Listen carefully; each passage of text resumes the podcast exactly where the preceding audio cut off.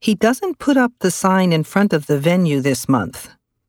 Miss Abe doesn't attend meetings this week.